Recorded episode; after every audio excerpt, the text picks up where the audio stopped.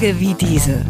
Alex Bräucher fragt sich und seine Gäste, was eigentlich gerade los ist. Herzlich willkommen zu Tage wie diese heute mit Mirna Funk. Grüß dich, Mirna. Hi, Alex. Hi, hi. Ja, wir haben äh, heute das große Glück, ein neues Buch vorstellen zu können. Mhm. Und es heißt, Achtung, von Juden lernen. Und wenn man den Titel hört, klingt es ja sehr ernst und auch so vielleicht so ein bisschen, erstmal so ein bisschen edukativ. Und dann sieht man das Cover. Mhm. Und das ist richtig in so rosa, in so rosa Bubble-Schrift. Aha. Wieso habt ihr euch denn dafür entschieden? Ist es, ist es Zugänglichkeit oder? Also, das Buch hat jetzt so ein, also hat natürlich so einen edukativen Titel, aber ähm, es ist ja auch inhaltlich schon, hat es ja auch so eine, also ich würde es jetzt nicht schwer nennen, aber es hat auf jeden Fall, ist Content drinne, wie man heutzutage so sagen würde. Ja. ja. Und ich wollte aber trotzdem gerne mit diesen, damit spielen, auch damit spielen, was Leute erstmal fühlen und denken, wenn sie diesen Titel lesen. Und ich wollte ihn sozusagen so ein bisschen mit dem Cover in ihre Gefühle hinein mischen. Und ich hatte als erstes einen Designer, mit dem ich schon viele, viele Jahre arbeite, auch an mhm. meine Website gemacht habe und mein letztes Buch und habe den darum gebeten, ein Cover zu machen. Mhm. Und das ist ein äh, Berliner Designer und macht alles super, aber das Cover hat er nicht hinbekommen.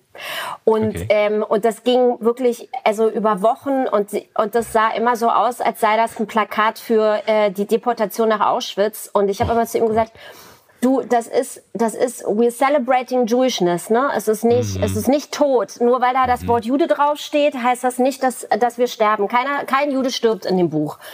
Und, äh, und dann bin ich ähm, nach äh, Tel Aviv im Sommer und habe äh, Designer getroffen, zwei Designer und habe denen erklärt, was ich da gemacht habe und worum es in diesem Buch geht und was ich und dann habe ich gesagt, so und jetzt macht mal und es kann auch lustig sein und wir hatten auch so richtig mit so mhm.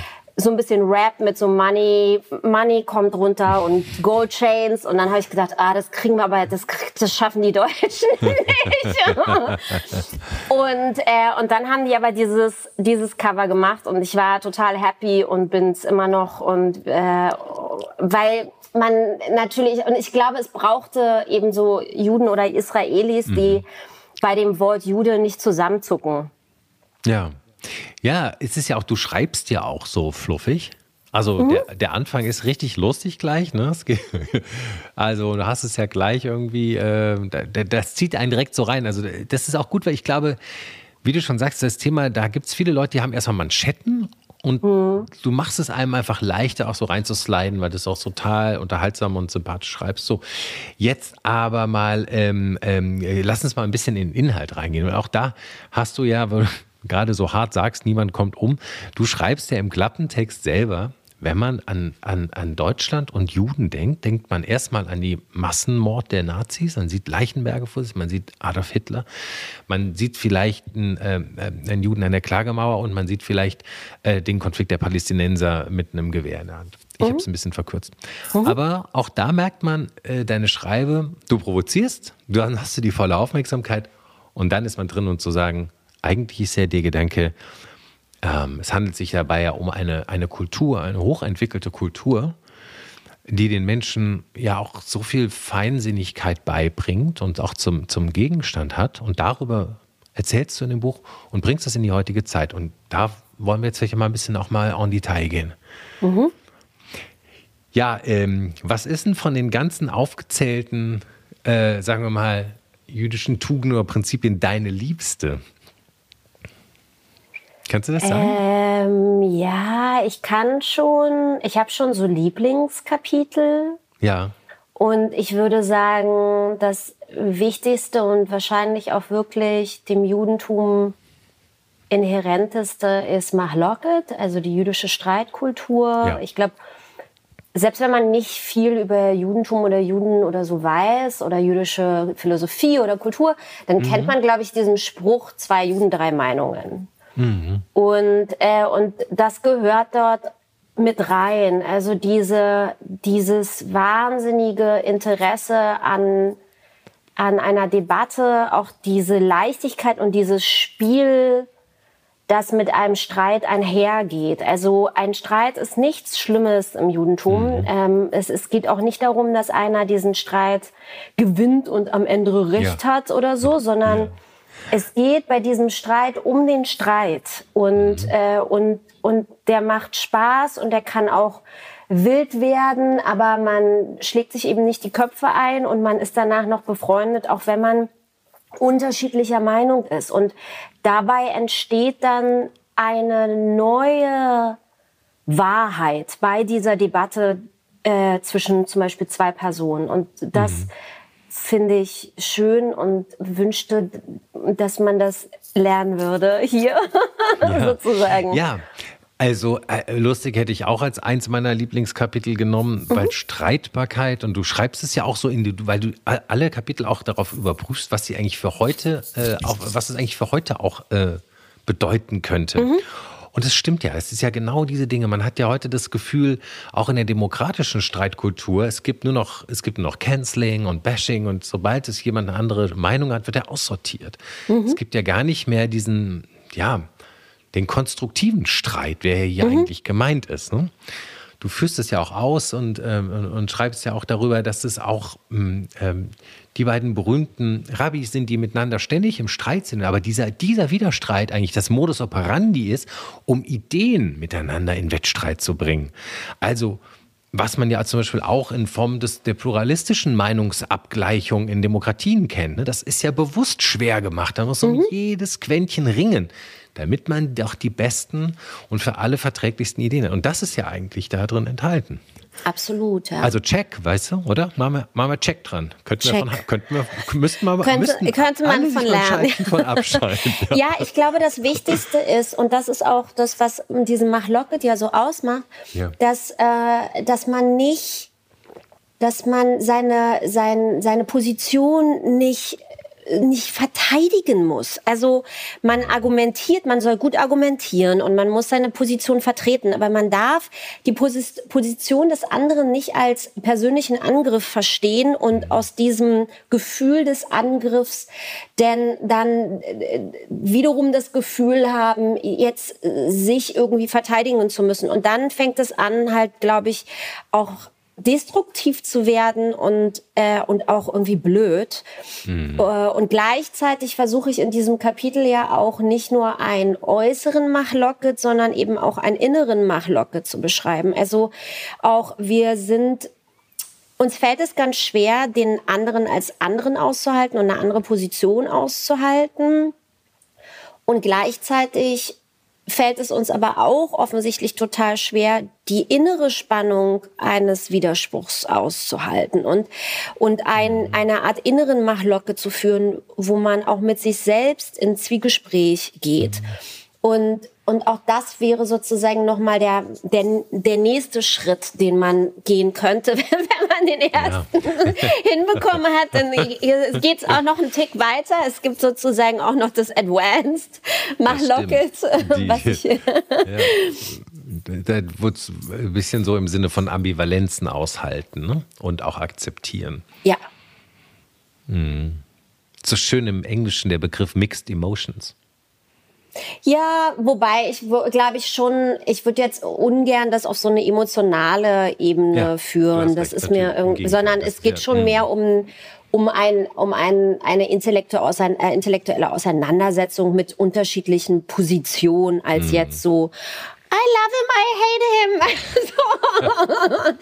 ähm, das habe ich an der Stelle nicht gemeint. Nee, nee, du hast recht, du hast, du hast recht. Wir, wir meinen eher, äh, eher auch eine Ambivalenztoleranz. Aber sag mal, genau. wo hast du eigentlich das Hebräisch gelernt? Von, von zu Hause aus oder warst du, wie, wie, wo, wie oder ist so, nee? Also ich hab, ich kann gar kein Hebräisch. Also so. wenn, wenn, wenn man mich fragt, also ich kann so Street Hebrew, sage ich immer, wenn ich in Tel Aviv, wenn, äh, wenn einer mich fragt, ob ich äh, Hebräisch spreche, sage ich immer Ani lo Beret Ivrit. Und äh, das, das heißt, heißt, ich spreche kein Hebräisch und äh, ich kann aber äh, ich kann aber wichtige Sachen. Ich kann zum Beispiel sagen, Ifshain Yain Lavan Bevakasha, das heißt ein Weißwein bitte. und äh, genau und äh, ich kann sagen so Ifsha äh, Ifsha Yain Lavan äh, wie ähm, Oh, jetzt habe ich Eis vergessen. Warte mal. Mit Eis und Du Eis. mir alles erzählen, was das Ich heißt. weiß. Ja. Äh, Kerach, äh, im Kerach. Ja, la waren im Kerach bevakasha und dann kann ich noch sagen, äh, Erfoha Sherutim, wo ist die Toilette? Okay, das meinst du mit Street Hebrew. Du meinst Genau. Kneipen- Du meinst Ich- Bar Hebrew. Äh, Bar Hebrew, genau. Ich kann Bar Hebrew. Ja, sehr gut. Und mehr gut. braucht es dann auch Okay, nicht. na, weil du hast ja schon, wenn wir jetzt hier über die Prinzipien reden, das hat ja, das hat ja schon immer einen hebräischen Ja. Oberbegriff und Ja. die sind dir ja schon geläufig. Okay, also sind mir nein, geläufig, das ja. hast, Mhm. Das hast, das hast du nicht. Ähm, das heißt, wie, wie war deine, deine religiöse Sozialisierung? Äh, die war also null, äh, sozusagen nicht existent. Ich bin ja, in äh, im schönen Ostberlin äh, aufgewachsen. Da hatten wir äh, graue Häuserfronten und äh, noch ähm, Löcher von, von Kugeln im, in der Häuserwand, weil sowas wie Sanierung gab es ja nicht im Sozialismus. Und, und ich hab, bin ja aufgewachsen sozusagen in einer jüdischen und nicht jüdischen Familie. Also mein Vater ist Jude und dementsprechend auch die Familie väterlicherseits. Und dann gibt's meine Mutter und die ist nicht jüdisch. Und, äh, und, und dann war das jetzt in der DDR und auch meine Familie väterlicherseits mh, kann ich jetzt nicht so als die großen religiösen, ultraorthodoxen Juden beschreiben. Dennoch ist es so, dass ich sagen würde, dass mein Vater auch irgendwann so ein bisschen zu seiner, auch selbst zu seiner eigenen jüdischen Identität so gefunden hat und mich ja auf dieser Reise irgendwie auch mitgenommen hat. Und ich dann auch irgendwann, also wir sind ja ähm, kurz nach dem Mauerfall, anderthalb Jahre nach dem Mauerfall, dann auch gleich nach äh, Israel. Ich habe sehr viel Familie in, äh, in Tel Aviv und in den umliegenden, in so umliegenden Städten, in so Suburbs. Und, äh, und dann sind wir 1991, da war ich zehn Jahre alt, dann auch das erste Mal nach Israel. Und das war natürlich irgendwie so sehr eindrücklich für so ein Ostberliner Mädchen. Oh ja. Und, äh, und dann ist das sozusagen immer, ist diese jüdische Identität, ist die gewachsen. Ich würde das wie so ein Puzzle vielleicht beschreiben. Es gab immer mehr so, gab immer mehr so Puzzleteile und, ähm, und auch Puzzleteile, die dann zum Beispiel auch eher religiös wurden. Wenn es eher so kulturell war am Anfang, wurde es dann auch ein bisschen reli- religiöser. Und ähm, wer weiß, irgendwann äh, werde ich vielleicht auch noch mal orthodox. You never know. You never know, ja. Nee, das hatte mich nur interessiert. War Mhm. sehr interessant. Weil, ähm, hattet ihr Religionsunterricht in der Schule? Nee, ne? Das gab es im Sozialismus nicht, ne, oder? Im Sozialismus nicht, aber ich, Ja. die Mauer fiel ja auch irgendwann. Ja. Äh, und, äh, und dann hatten wir Religionsunterricht, das erinnere ich auch noch. Mhm. Und ich erinnere aber wirklich nur was ganz Furchtbares im Religionsunterricht, nämlich das war das, die Sache war die, dass meine Großmutter, also meine jüdische Großmutter war Lehrerin in diesem Stadtbezirk, in dem wir lebten. Und ich weiß nicht, ob Lehrer, also so Lehrerkinder und Lehrerenkelkinder kennen das vielleicht, dass man dann ge gekannt wird von den anderen Lehrern, weil man eben dieses Lehrerenkelkind ist. Ne? Die wissen dann immer, wer man ist so. Und und das war auch so, dass dann eben ähm, Lehrer wussten, dass ich eben diese Enkelin von dieser Lehrerin bin, die dann an dieser Schule ist und so.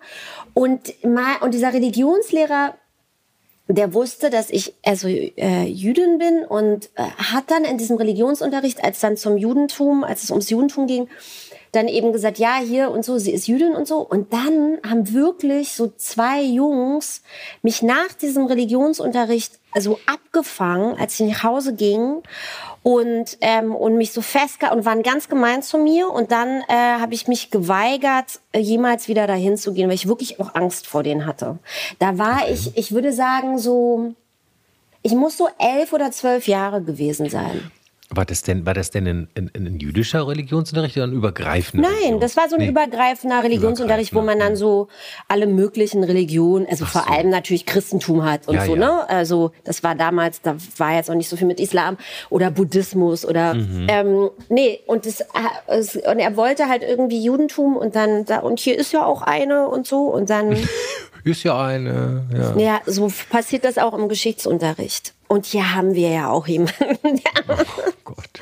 uns auch ein bisschen was über den Holocaust nochmal aus ganz anderer Sicht erzählen Oh mein Gott. Wirklich? Ja, das können aber, ja, das können, glaube ich, ganz, also so äh, Juden, die irgendwie in Deutschland nicht auf jüdische Schulen gegangen sind, die kennen das alle mit diesem, wir haben ja auch jemanden. oh Gott.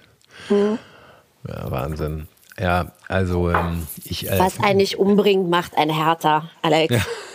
Ja, also in meiner, in meiner Schulzeit, und das war ich in einer Kleinstadt in Koblenz, ja, ehemal, neben unserer ehemaligen Bundeshauptstadt Bonn, da mhm. hatten wir, da gab es nur die, äh, katholisch, evangelisch und sonstiges. Und sonstiges ging zur Ethik.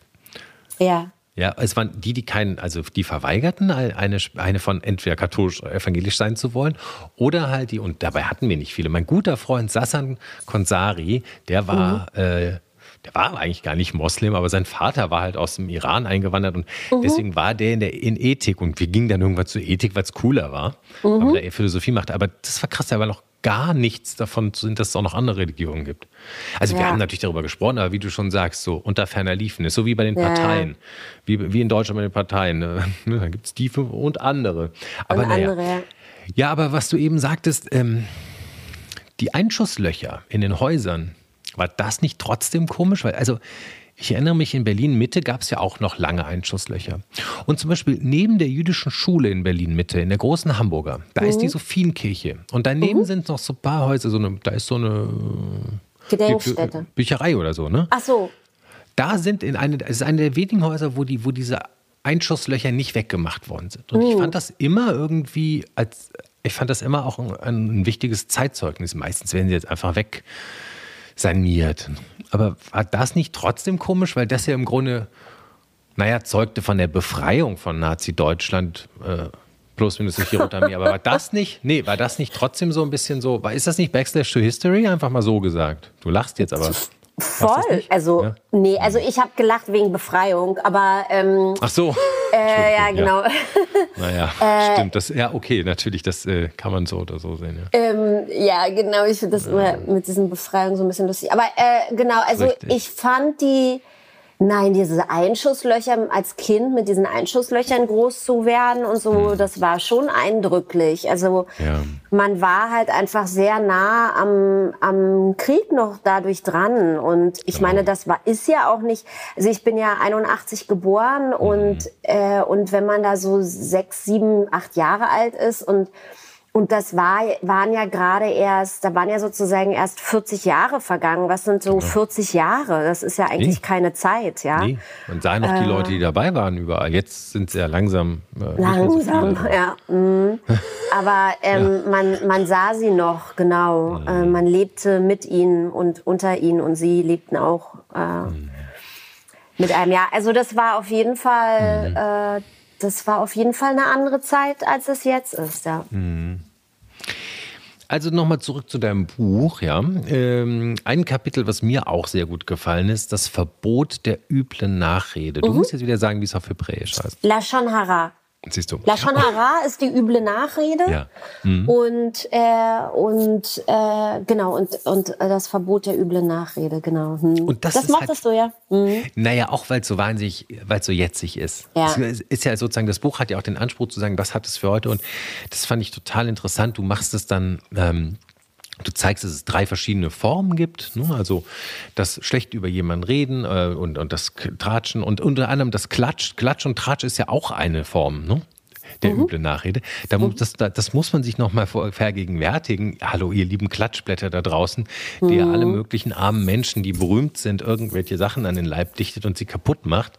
Ja. Ähm, aber du sagst es ja auch zu Recht, ähm, durch die Verlängerung des Internets kann man natürlich jetzt mit, mit, einer, mit einer bösen Absicht, einer üblen Nachrede gleich Tausende, vielleicht Hunderttausende Menschen erreichen. Und du nennst den Begriff selber, die Shitstorms sind letztendlich auch nur ein Ausdruck dessen. Ja, absolut. Und man kriegt das sozusagen, also diese Lügen, die über einen verbreitet ja. werden, die kriegt man mhm. eben nicht mehr eingefangen. Ich, äh, ich erzähle dieses von diesem Bild mit diesem Rabbiner, Und diesem, dieser Person, die sozusagen kommt und sagt, oh ja, ich habe hier irgendwie ähm, jemanden über jemanden ähm, Gerüchte verbreitet und dann sagt er, äh, bitte kann ich das irgendwie ähm, wieder rückgängig machen oder kannst du mir verzeihen oder ich weiß gar nicht mehr irgendwie so. Ja. Und dann sagt der Rabbiner, hör zu, du machst jetzt Folgendes, du nimmst jetzt ein Kissen, äh, ein Federkissen und gehst irgendwie auf den Berg und öffnest das Federkissen und äh, und und sozusagen schüttelst es aus und das ja. macht er ja und dann kommt er zurück und und sagt und nu äh, so ist jetzt alles wieder okay und dann sagt er nee jetzt kannst du alle Federn einsammeln ähm, und, äh, und daran wird sozusagen, will er ja verdeutlichen, wie unmöglich das ist. Es ist unmöglich, diese genau. Federn genau. wieder einzusammeln. Wieder einzufangen, alle, ja. Und ich glaube, das ist was, was sich viele Leute heute auf die Nase binden sollten oder mal hinter die Ohren schreiben oder wie man dazu sagt. Das fehlt mir das, das, das Sprichwort dazu nicht ein. Ja, aber das, nee, das fand ich äh, sehr modern und auch, weißt du, auch so weit und feinsinnig gegriffen. Das steht ja, glaube ich, sonst in keiner anderen Religion drin. So, sprecht nicht schlecht über die anderen. Das, das, ja, das steht ja sonst nirgendwo. Nee, gibt, ist das nicht in den zehn Geboten irgendwo noch drin oder sowas? Ja, vielleicht hast du recht, aber halt nicht so eindrücklich. Ne? Nee, nicht so eindrücklich. Und vor allem, was, ist, äh, was im Judentum ist, ist ja sozusagen die üble Nachrede, also Lashon Hara zu verbreiten, ähm, schlimmer als, ähm, als Mord. Genau. Das hast du auch so ja. schön geschrieben. Ne? Es gibt ja, habe ich auch. Die drei Erbsünden, ne? Mord, Inzucht und weiß ich nicht was. Und, Ehebruch oder ich weiß und, gar nicht. Mhm. Genau, aber alles drei ist nicht so schlimm wie die üble Nachrede. Ja, ja, genau. Naja, da sieht man mal, das, ähm, genau. Von ja, nee, lernen eben. Genau, fand ich ein gutes Kapitel. Übrigens auch ein gutes Buch, ja, was ja, ja. jetzt im Handel ist und ähm, gerade rausgekommen ist. Jetzt, wenn wir ausgestrahlt werden, wir, wir zeichnen ein bisschen früher auf, aber das äh, ist jetzt überall im Handel. Und Mirna macht übrigens auch wahnsinnig viele Lesungen und öffentliche Auftritte. Schaut da mal in die Show Notes, da verlinken wir ähm, den Verlag und da sind auch die ganzen Termine drauf und Mirnas Insta, da könnt ihr ja auch folgen. Da seht ihr, sie gibt, wahnsinnig viele Diskussionsrunden und da könnt ihr sie auch mal sprechen hören und sich ein bisschen vertiefend dazu auch hören. Und dann ist das Buch auch im Handel. Genau. Ähm, das alles in den Show Notes. Ja, ähm, interessant auch fand ich Hilfe zur Selbsthilfe. Das hat mir mhm. auch gut gefallen. Mhm. Sedaka. Ja, also ähm, und das ist schön. Wir müssen ein bisschen erläutern für die Hörerinnen und Hörer nochmal ausgreifen. Wir wollen ja nicht alles erzählen, aber mhm. so ein bisschen. Wir haben heute auch leider nicht ewig Zeit, aber ein bisschen noch. Ähm, und das ist nämlich, du vergleichst, also oder du, du machst die, ähm, du sagst, es ist gar nicht vergleichbar mit den christlichen Almosen in denen mhm. man zum Beispiel, ich sag mal, einen Bettler was in den Klingelbeutel wirft. Mhm. Willst du es vielleicht für uns ein bisschen erläutern, was äh, das sozusagen eigentlich meint? Oder sonst also rezitiere ich dein Buch? Also, ja. ja. es ist nicht schlimm. Ja. Also es gibt ja. acht Stufen der CDK. So, ja. Mhm. Und, ähm, und, und die höchste Stufe ist die Hilfe zur Selbsthilfe. Es gibt allerdings auch in der CDK natürlich auch sowas wie ähm, äh, den Zehnt, also dass man äh, zum Beispiel von seinem äh, Gehalt oder von seinem Vermögen äh, Geld auch spendet und dass man auch jemanden, jemanden, der Geld braucht, Geld gibt. Aber das ist alles eine Art Hilfe, die sozusagen nicht dazu führt, dass die andere Person in eine Unabhängigkeit kommt. Und mhm äh, sondern das sind äh, auch Almosen zu geben, wie eben im Christentum, hält die Person in Abhängigkeit. Mhm. Und deswegen ist die höchste Stufe der ZDK, also dieser Unterstützung und der Hilfe für den anderen, also diese Art Gerechtigkeit sozusagen äh, herzustellen, die ist, indem man jemanden sozusagen so unterstützt, dass er selbst unabhängig wird und nicht mehr abhängig ist. Und mhm. das wäre sozusagen jemandem dabei zu helfen,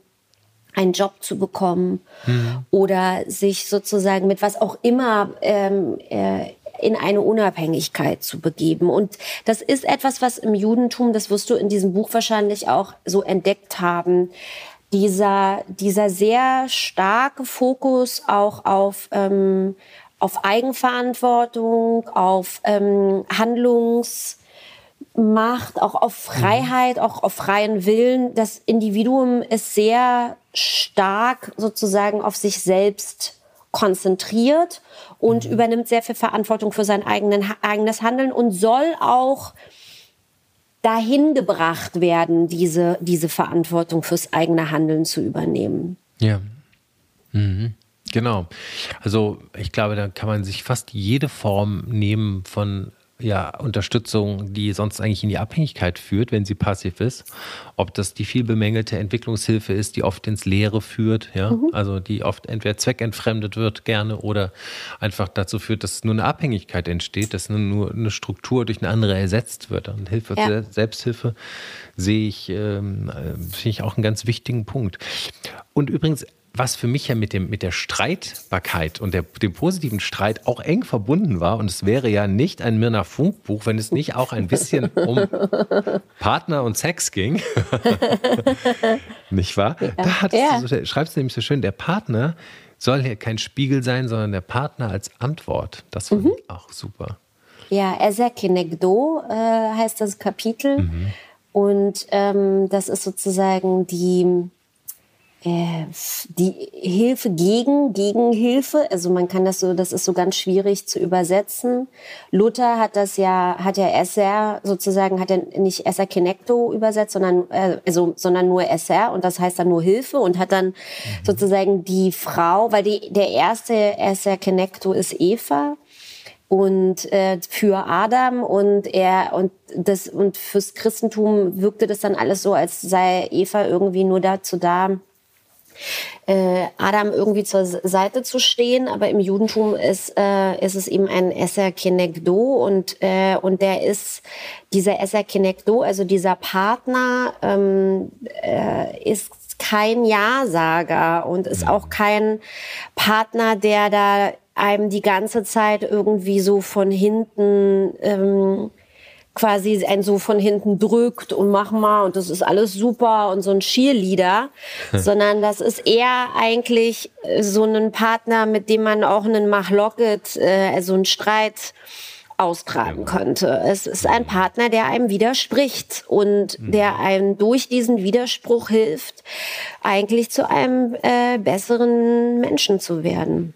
Mhm, genau, nämlich auch das führst du ja aus, das Judentum. Ähm, äh, es steht nämlich wie keine andere Religion auch als Philosophie für das ewige Lernen. Mhm. Und wie schön du auch sagst, in angelsächsischen Kulturen heißt die Synagoge oft auch School oder Schul, ne? Schul. Mhm, Schul, genau. Mhm. Schul, ne? Und ähm, ja, auch hier ist ja sozusagen das Streiten um die bessere Meinung oder um die Meinung, mit den Meinungen, die Meinungen angehen, aber trotzdem sozusagen die, die, Ideen in Widerstreit zu bringen, auch ewig, ein, ein ewiger Prozess. Und wenn man es mal so übereinander legt, dann merkt man ja, wie es ineinander greift alles. Egal, ob öffentlicher Diskurs, privater mit dem Partner äh, oder Lernen in der Synagoge, es ist immer sozusagen der Progress eigentlich mhm. im Vordergrund. Mhm. Ne? Mhm.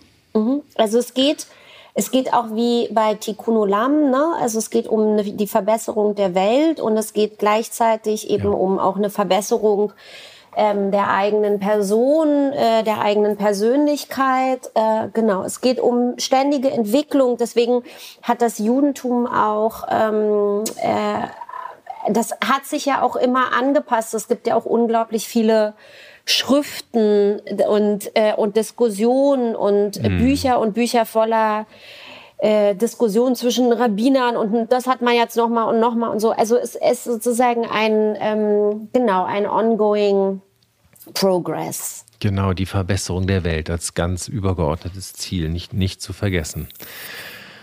Ja, Mensch, also ich denke, wer jetzt noch nicht neugierig geworden ist, ja, äh, der, der hat weder Herz noch Hirn. Also ran an das Buch. Ihr merkt schon irgendwie, da ist viel Substanz drin und das ist trotzdem auf eine, auf eine besondere Art sehr heutig und sehr wichtig für die heutige Zeit. Und Mirna schreibt es halt auch so, dass das, glaube ich, jedem Spaß macht und es keine trockene Materie ist. Also das kann ich wirklich nur empfehlen. Ja, ja das glaube ich äh, auch. Es ist nicht so trocken geschrieben. Nein, es ist es schon ein bisschen, wie sagt man, kurzweilig, sagt man doch immer, wenn man. Ist es kurzweilig, ja. Oder? Wenn man ja. irgendwie. wenn man ich, darf, ich, darf, ja auch verraten, wenn dass du, also bevor das Gespräch begann, was leider ein bisschen verspätet begann, sagst du, ich muss kurz noch den Nagelhärte auftragen. Den, und, ja.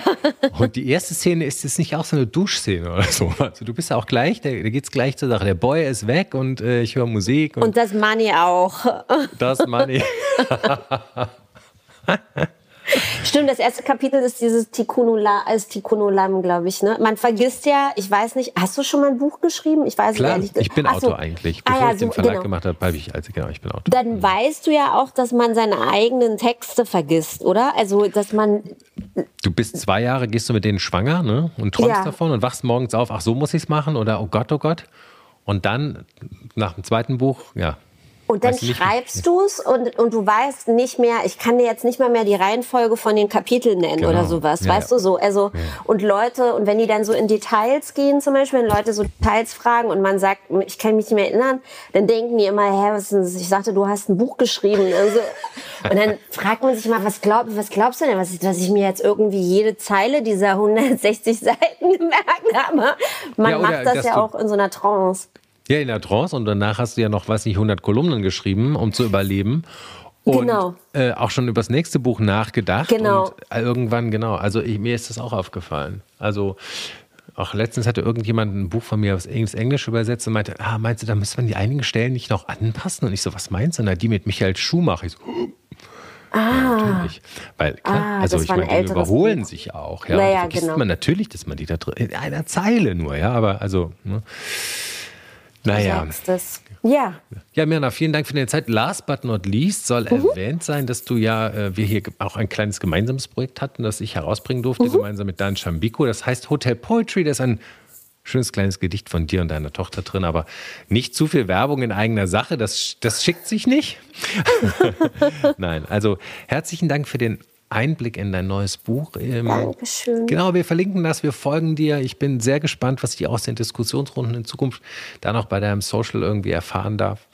Und ähm, ja, wünsche dir jetzt erstmal alles Gute auf deiner wichtigen Mission. Dankeschön, Alex. Alles Liebe. Vielen herzlichen Dank. Bis dann. Auf bald. Ciao. Tage wie diese. Alex Bräucher fragt sich und seine Gäste, was eigentlich gerade los ist. Mm-hmm.